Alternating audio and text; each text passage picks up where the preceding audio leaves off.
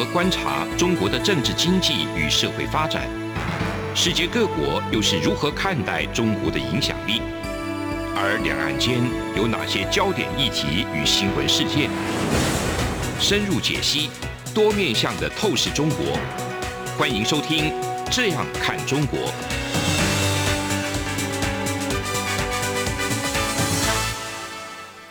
各位听众，大家好，这里是中央广播电台台湾之音，我是《这样看中国》节目主持人陈冠廷。今天非常荣幸邀请到阳明交通大学。邱一红老师、邱一红教授来跟我们分享。那邱老师是美国南卡罗来纳州大学的政治学博士，也有很多的这个产业相关的经历。然后学术专长是在国际合作、跟国际组织、国际关系理论，还有一些东亚跟东南亚的经济发展。那曾经在日本金产省、日本政策研究大学院担任过访问学者。那也是二零二零年，在美国哈佛大学的韦瑟罕国际事务中心也担任过访问学者。上一次，呃，我们邀请呃老师来跟我们分享台湾争取加入 CPTPP 跟这个大型经济框架的这个经济的这个一体化的相关议题，是跟我们分享很多洞见。那这一次我们是从宏观到慢慢比较，呃，也不能说到围观了哈，就比较注重从这个多边架构开始到双边架构。我特别要在这一集想要请教最新的台日经济关系，以及台日经济关系之间跟中国的这个关系的联动。毕竟我们这个节目是这样看中国，当然不希望就是只从内部看中国，我们也从外部看中国，从多边多视角、更加整体的框架来看中国以及其周遭国家之间的互动。首先，先请老师跟我们各位听众朋友说个 hello。好，主持人、各位听众，大家好。老师好，老师，那二零二二年二月，那日本宣布愿意恢复跟台湾谈最新的日本台湾的经贸谈判框架。那这个框架其实是，我想很大的原因是因为，呃，我国最近解除对日本受这个福岛核灾影响的这个食品禁令，那这个框架也暂停了好一段时间。老师，您可以跟我们的听众朋友解释一下这一个举措的意义。那对台日经济关系有什么影响？好，就是说，其实哦，我们知道，其实日本一直是台湾非常重要的一个贸易伙伴。然后呢，日本和那个其他国家哦，所谓的增加所谓他们双边的一个经贸投资的一个关系哦，他们都是透过所谓的签订所谓的经济伙伴协定。就是所谓的这个 EPA 哦，Economic Partnership Agreement 这样子哦，那这不同于那个传统的这个 FTA 哦，就是说自由贸易协定。那我先各位各位听众哦，讲解这不同的原因，为什么日本要称呼他签订的签订的别人叫做这个 FTA 的，他特别要强调叫做经济伙伴协定。那我想他是有他的一个道理的原因。我简单讲一下，主要原因就是说，他认为就是说，他要跟其他国家签订自由，啊，就经济伙伴协定的的这个名称的原因，就是说，他认为哦，这个经济协定的话呢，是一个所谓基于伙伴的一个关系哦，然后也不仅只有着重在所谓的贸易上面，着重在于所谓的关税的减免上面，而是呢。必须要超越这个所谓的贸易的关税哦，然后达到像投资啊、其他的一些所谓的合作、技术的合作的层次哦。所以呢，它就是有别于其他国家，都都称为大部分都称为这个自由贸易协定。它把他们对外签订的叫做这个经济伙伴协定 （EPA）。那所以呢，像他们和那个之前和那个东协国家或和其他国家签订的这个 EPA，都是基于这样的精神。好，所以你可以说 EPA 是超越哦，所谓传统的这个 FTA 哦，超越所有传统的自由贸易协定这样的一个情况。好，那我再回答这个刚才主持人提到的问题，就是说日本哦，就是已经同意，就是说哦，要跟台湾再召开所谓的哦台日经济伙伴的这个委员会哦，然后商讨所谓的台日的这个经济的这个价格。我觉得这是一个很重要的一个一步哦。那主要原因就是说，这已经是从二零一四年之后哦中断以后再。也没有谈过了。那那时候谈的话呢，其实之所以会中断，就是因为哦这个食品问题。就是说，大家知道，在二零一一年嘛，哦，三月十一号那时候东日本大地震嘛，他后来它有衍生所谓的这个福岛五县的这个所谓的可能受到核子污染的这个食品嘛，哦，被禁止来台这样子。那那时候就是可能因为这样的问题而中断了谈判。那这次呢，就是泰政府啊，就是宣布开放了这个所谓的福岛五县的这个食品的之后呢，那我想这个是跨出了一个非常重大的一步哦。不仅对于台湾加入这个 CPTPP 有巨大的帮助哦，那也就是让日本更可以非常放心的，而且理直气壮的来支持台湾哦，加入这个 TPP 或其他相关的这个国际组织啊，我觉得这是一个很重要的一步。然后呢，接下来呢，日本在举就是另外一个重要的善意，就是说他现在愿意跟台湾来谈的哦，就是台日的一个经济合作的这个架构对谈。那主要原因就是说。如果能够台日这个所谓的经济伙伴协议能够谈的话，就是台日 F 一停或谈的话，这其实意思就是说，其实就是为台湾加入这个 CPTPP 铺了一个重要的道路。所以，因为我们知道现在那个台湾加入 C P P 哦，目前要进入的一个阶段哦，就是可能进行跟其他国家双边的磋商嘛。那如果日本哦是一个非常跟台湾的一个磋商，其实是很很顺畅的哦，然后也获得日本巨大的支持的话呢，甚至日本都愿意跟台湾签所谓的这个经济伙伴协定的话呢，那对其他国家而言也是一个很大的鼓舞。哇，因为日本带头嘛，哦，日本带头，然后日本这么困难的，哦，这么标准比较高的都可以签了，那其他国家，我想应该更有意愿来发入了水，来跟随，然后来跟台湾更仔细的洽谈。老师刚才讲到 EPA 除了这个关税的减免之外，您有提到技术的合作，对，还有这个投资，还有，所以它是高于一般的所谓的这个贸易的关税减免这样子。那老师，这个框架会不会包含像是最新的这种跟半导体相关的产业的一些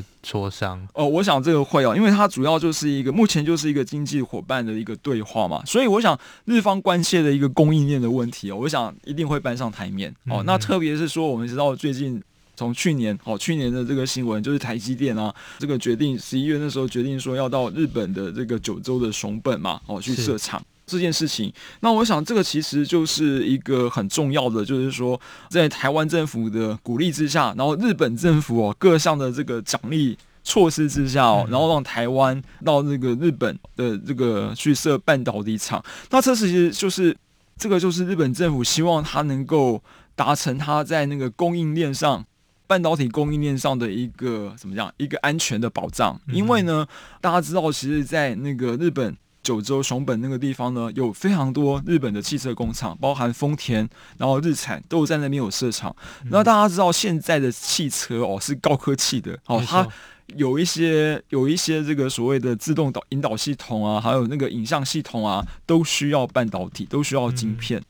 不用到最高级的，但是可能十二到十五纳米的哦，这种半导体的晶片，那这个呢需要台积电的技术，那所以呢，他们就是希望台积电来设厂，这个目的也是就是说能够来巩固他们日本这个什么汽车的生产，不会因为晶片的短缺或这个所谓的晶片的这供应链的中断而受到影响。所以我想这个会是一个议题，台日经济伙伴在讨论的议题，会是个很重要的议题。老师，您刚刚谈到这个半导体的部分，请教就是说，为什么他们希望？这当然是供应链的部分，但是同时有一个很重要，就是说分工跟人才的这种聚集地，才有产业的聚落等等。那现在台湾已经有在新竹也好，或者是整个西部的一些高科技的廊带，已经有这么好的。这种高科技产业的聚落，为什么日本会这么希望台积电到包含熊本啊去投资？这个跟他们的供应链的确保之间的关联性，老师您怎么看？我想很重要的原因就是说，这个供应链哦，大家希望能够来那个确保的原因哦，就是说现在这个所谓的全球供应链哦，然后呢，从全球慢慢缩成所谓的区域或所谓的邻近国家间或国内的短链哦，主要原因我想有几个影响。第一个当然就是在二零一七年、二零一八年开始的美中贸易战，然后接下来呢就是二零二零年好开始爆发了这个 COVID-19 疫情的影响。那我想这两个巨大的冲击。使得怎么样？使得很多国家开始真的感受到，就是说过度仰赖全球供应链是有巨大的风险的，哦，是有巨大风险的。特别是在像在去年到了今年哦，那个货柜啊，全球航运大乱这种情况之下，那一大堆车子，像美国、德国、然哦日本很多的车子，他们没有办法顺利的完成生产，主要原因就是因为缺乏晶片。是那为了要解决这个问题哦，所以呢。不管是美国哈要台积电到这个 Arizona 亚利桑那去设厂，或者是像欧洲嘛，也希望那个台积电能够过去。那日本呢，已经得到了，就是说得到台积电承承诺，到那个日本熊本去设厂。主要原因就是说，他们不希望有这种情况。最重要就是说，他们对于所谓以全球为规模的这样的供应链，不能够再信任了。嗯，所以他们要把这个供应链缩短，然后让自己可以控制。啊，特别是像这种关键的一个零件，像半导体这个东西，那所以即使在台湾有这么好的产业聚落的情况下，如果以前是在所谓的地缘政治没有任何安全无虞的情况下，然后全球这个供货没有问题的情况下，当然是最好的选择，就是是跨国企业最好的选择嘛，这个效率极大化，对不对？这个最便宜这样子。但是目前在地缘政治风险还有这个疫情的一个影响之下，那我想。很多的企业都必须要考量，万一中断的话，对它的影响在哪里？柯老师，现在这个像半导体这些相关的产业，这一次投资都是数以不知道是百亿还是千亿计哈。那等到它完成之后，这个时间有好几年之后了嘛？您怎么看这个部分？就是说这样子的投资及不及时，跟台湾怎么样可以？因为过去我们是制造基地，可是未来如果说设厂不在台湾之后，那我们怎么样可以从除了制造业之外，更可以升等成这种高科技产业的顾问服务设计这种，还有整个流程的这一个领导者？老师怎么看这个部分？主持人这个问题问的很好。那首先讲一下，就是说，譬如像那个台积电。到日本去投资的话呢，是八十六亿美元。我们看到的资料是哦，然后当然这个日本也会提，日本政府也会提供，然后相关的那个其他的这个哦，日本哦，这个索尼的这个公司哦，他们也有投资好几家，还有包含那个呃丰田的丰田它的转投资公司哦，也会投资。所以这个规模，诚如主持人讲的，是一个非常大的规模。然后呢，基本上从这个设厂然后开始运转生产哦，大概也要经到两到三年的时间。所以这当然是缓不济急啦，但是他们现在目前就是着眼于比较长期的，因为现在像这个俄乌战争爆发嘛，哦，然后一大堆这种事情的话，然后全球的这个油价又上涨，带动了整个通膨。那这个东西的话呢，其实都让很多的国家和企业哦思考，就是说他们不再仰赖所谓的全球供应链，要寻求更稳定的或所谓的坚韧的供应链，包含美国都是这样子。所以我想，目前来讲的话，这个是可能是比较没有办法的事情。然后呢，刚才主持人提到一个很关键的问题，就是说，那如果这个台积电都到其他国家全部去设厂了，那台湾会不会逐渐丧失所谓的半导体制造的优势哦？我想，这个台积电他们是有很缜密的内部思考，就是说，他们目前基本上还是把最尖端的技术哦是留在台湾的哦。然后，相对于不管是在美国设厂的，或者是说要在日本设厂的，基本上呢没有那么高阶的技术了。好，他们制造的晶片就是符合他们当地的需求，可能是主要是汽车，可能十二到十六纳米，那甚至汽车就是比较高阶的晶片是十纳米这样子。那所以现在新闻已经报道，就是说台积电已经。就是突破了三纳米哦，就是说他们三纳米已经可以觉得说可以运作这样子，说三星都感到非常的讶异这样子哦，觉得这个哦怎么办这样子哦，所以我们目前来讲就是说哦，像主持人所讲的，就是说我们应该要持续的在所谓的尖端高科技方面哦，还是把这个台湾作为最重要的一个研发和生产的基地，那这样子还会持续保持，就是说我们在像这个半导体这样的一个制造哦，还有这个技术领先的优势。这样才有可能。谢谢老师的这个分享。那节目到这边，我们先告一个段落，我们下半段再回来。这里是中央广播电台台湾之音。从两岸、国际、历史文化与财经等角度透视中国的《这样看中国》节目，每周一到周五晚间九点三十分到十点，在中央广播电台播出。如果您对《这样看中国》节目有任何收听想法或意见，欢迎寄信到台北市北安路五十五号，也可以透过电子邮件的方式。节目有两个信箱：二零二零 at r t i 点 o r g 点 t w，或是二零二零零二零三 n e w s at gmail.com。再次谢谢听众朋友们的收听与支持，请持续锁定每周一到周五晚间九点三十分到十点播出的《这样看中国》节目。各位听众，大家好，这里是中央广播电台台湾之音。您现在收听的是《这样看中国》节目，我是主持人陈冠廷。刚才上半段，乔老师有跟我们分享台日经济的最新的状况，包含高科技产业之间的合作。还有一些可能的未来的机会与风险。那接下来想要请教老师，我们可以知道日本哈，其实他们的这个在东南亚的布局其实很早就开始。那他们跟呃一些重要的东南亚国家，包含印尼，都有很深厚的经贸关系。然后日本在通过贸易和投资跟东南亚国家交往的时候，我们是不是啊？这同时嘛，有没有二零一六年开始有新南向政策？那过去很多人说，我们是不是可以把这种台湾跟日本的经验啊，这个整体包裹输出？比方说，日本在台湾，我们的这个台湾的新干线，我们的台湾高铁，其实也是有着这个日本的技术跟这些规格。那借由台湾的营运的这种能力来说，也是很好的哈。那借由这样子的这种过去深厚的合作模式，我们有没有可能在东南亚开拓出一片天？当然，中国高铁的这个商业的拓展，哈，在近年来也是非常的蓬勃发展。不过，随着未来这种中美贸易战不断的这种升温，那日本、台湾某种程度上面比较像是在这种美日大同盟的这个概念里面。老师，你怎么看？我们有合作的可能性吗？有没有很大的合作潜力？谢谢主持人的问题哦，那我觉得这个是一个很好的问题哦。哦，诚如主持人所说，其实哦，日本哦，在这个东南亚的一个拓展哦，其实从它那个战后复兴之后就逐渐开始了。在那个一九一九五零年代、一九六零年代哦，他们就逐渐日本企业、日资企业逐渐向东南亚拓展投资哦。然后，其实，在一九七零年代的话，那个东南亚到处哦都是日本的这个企业哦。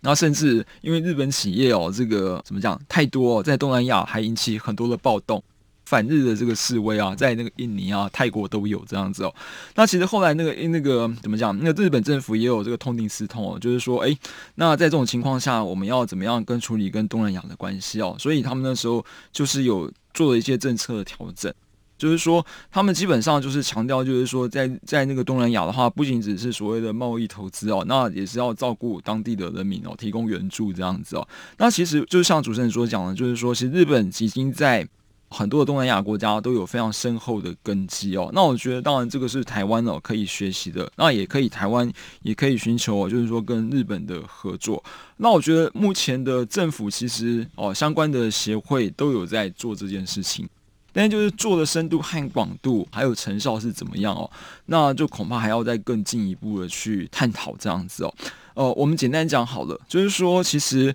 我们大家都知道，其实像日本哦，在这个所谓的这个印尼或者是泰国的话呢，其实它的这个根基是非常深的哦。你可以到处都看到这个日本在这个日本的广告，在印尼和泰国都可以到处的浮现，这是很明显的。但是呢，就是说，是不是这个在这个市场的分享的通路上面，是不是可以合作？我觉得这个有待于就是政府哦相关的单位。或者是说提供一些，就是说一些研究啊，给一些相对于民间的民间的协会或智库哦，来提供国内厂商和日本这个企业，还有日本的这个工协会，就是那种企业的协会哦，然后来进行媒合合作，然后来共同的来就是来攻略东南亚的市场。我觉得这样是一个是一个比较可行的方式。是啊，像日本贸易振兴机构。过去我在日常服务的时候，常常就会去拜会他们，他们都会提供最一手的资讯。哎，老师，您桌上的一些数据，这是什么数据啊？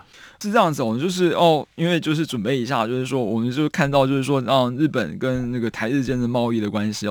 到底近年来有怎么样的变化？那我们到日本其实上来啦，是我们这个台湾贸易的一个很重要的伙伴嘛。然后呢，日本其实也是我们台湾这个贸易的，我们现在目前比较不强调了啦，但是以前是我记得我从学生到后来，其实都还蛮强调，就是日本其实是我贸易逆差的一个最大的来源。哦，我们对中国有巨大的贸易顺差嘛，对不对？对对对。但是我们对日本有巨大的贸易逆差。换句话说，其实我们在开拓日本市场方面哦，是有非常就是具有很大的空间。简单来讲的话呢，日本目前是我们台湾的进出口加起来的第三大贸易伙伴，但是呢，我们也是日本的第四大，好，第四大贸易伙伴，这也算是蛮大的哦。就日本这种大国而言，但是就是说，日本其实现在是我们的怎么讲？第二大的进口国，好，第二大进口国。所以换句话说，我们从日本进口了非常多的、非常多的东西哦。然后呢，就去年的数据来讲的话，这个我们对日本的贸易逆差达到两百六十九亿美元。哦，那这个就是一直两百六十九亿美元，那这个都是蛮高的啦。但是就是说，你如果细致来看的话，当然这有一些是产业互补的原因嘛。好，就是说这个台湾是出产所谓的中阶的这个零组件嘛，那日本是出产所谓的高阶的零组件以及设备和技术嘛。那可能因为这样原因，就是说我们比较企业还是蛮仰赖哦，向来就是从很久啊，从七零年代以来就是一直仰赖所谓的日本的一个技术。然后，当然高阶的零组件这样子。那当然，这个就是说，在台日贸易部分的话，我觉得当然台湾还有一些可以努力的空间嘛。就是说，如果我们产业能够继续的提升啊，然后不管是在农产品啊或者服务上面啊，能够提升的话呢，那日本也是一亿两千多万人口的一个市场嘛。哦，那也而且他们是具有消费力的。然后他们来台湾，哦，日本观光客来台湾，他们是最具有消费力的。那其实我觉得这也是一个，就是说台湾的企业和政府啊，可以努力的方向。当然，老师，我们刚才谈到这个半导体，那在呃我们在半导体的这个生产上是独步全球，但是在半导体设备跟半导体材料自给自足的比率能不高嘛？哈，嗯，那好像说我们最新我看这个一个资料显示，我们在半导体的全球市占率大概六趴，所以主要的仰赖就是美国、日本跟荷兰。进口嘛，嗯，那电子气体啊，这种化学高纯度的化学试剂啊，什么光阻等等这些材料，我想等于说我们从日本进口这种生产的重要的一些关键的组件、零件或者是这些呃原料。才能让我们能够生产高附带价值的产品，像是这些半导体的这些晶片。所以，老师，您刚刚讲的互补就是这一个部分，就对。对，就是说，对，就是产业链的互补。好，所以这个就是就是那个什么比较优势嘛。好，就是说他们日本啊，他们可以做这些东西啊，然后到我们这边，好，那我们这边有一大堆逐客的工程师可以做晶片。所以，这其实就是回到也也蛮吊诡，就是说，那他们现在希望我们到熊本去投资，那我们同时又要。又希望能够提高这个这些重要的这种原料的自给率，同时，那难道我们也要同时是要从日本把他们的这些人才跟投资设备吸引到台湾吗？老师，你怎么看这个部分？就是说，到底我们当然知道这个疫情的时代是看到锻炼的可怕，可是疫情快要，我们目前看起来是快要结束了。难道我们为了惧怕这一两年，然后要？把接下来的一二十年这种国际分工的这种状况之下，过去的累积全部都要重新开始吗？我觉得那个主持人提一个非常关键的问题哦。那当然这是一个哦很值得大家思考的问题啦。就是说怎么讲，我们可以从一个角度来看哦。主要原因就是说每一个国家哦，每一个国家他们会思考国家利益。然后呢？当然，在过去的话，那个地缘政治不是这么紧张的时候，那大家都相安无事哦。那当然，国际的这个全球分工可以顺畅的进行。那后来其实陆续的这些事情发生，就是说，其实大家觉得目前或未来的话呢，这个国际的这个所谓的地缘政治的形势的话呢，恐怕不会一下子就去缓和。哦，那在这种情况下呢，哦，这个每个国家如何在确保自己的一个所谓的国家安全、经济安全的情况下呢？那当然就是。希望哦，就是说能够让这个什么供应链变成越短越好哦，然后能够来确保它的运行。所以在这种情况、这种情况的思考下，哦才会有刚才主持人讲的这种情况，就是说我们是不是要来颠覆过去二三十年所累积的这个全球供应链的一个已经建构了这个好的基础哦？那我想。这目前就是大部分国家的思考是这样子，因为就是大部分国家思考未来的一个就是经济的一个局势或地缘政治的情况哦，恐怕不会在除了这个疫情之外，恐怕不会在一一二年间就逐渐缓和下来，所以才会有这个目前就是最被乐意的议题，就是如何强大这个所谓的供应链的韧性的问题。老实讲，供应链的韧性确实是这样子，没错。那特别是在如果说把供应链的主要的这个篮子鸡蛋，不仅仅是鸡蛋哦，连篮子都放在相对比较敌对的国家的话，那确实是会令人比较担心的。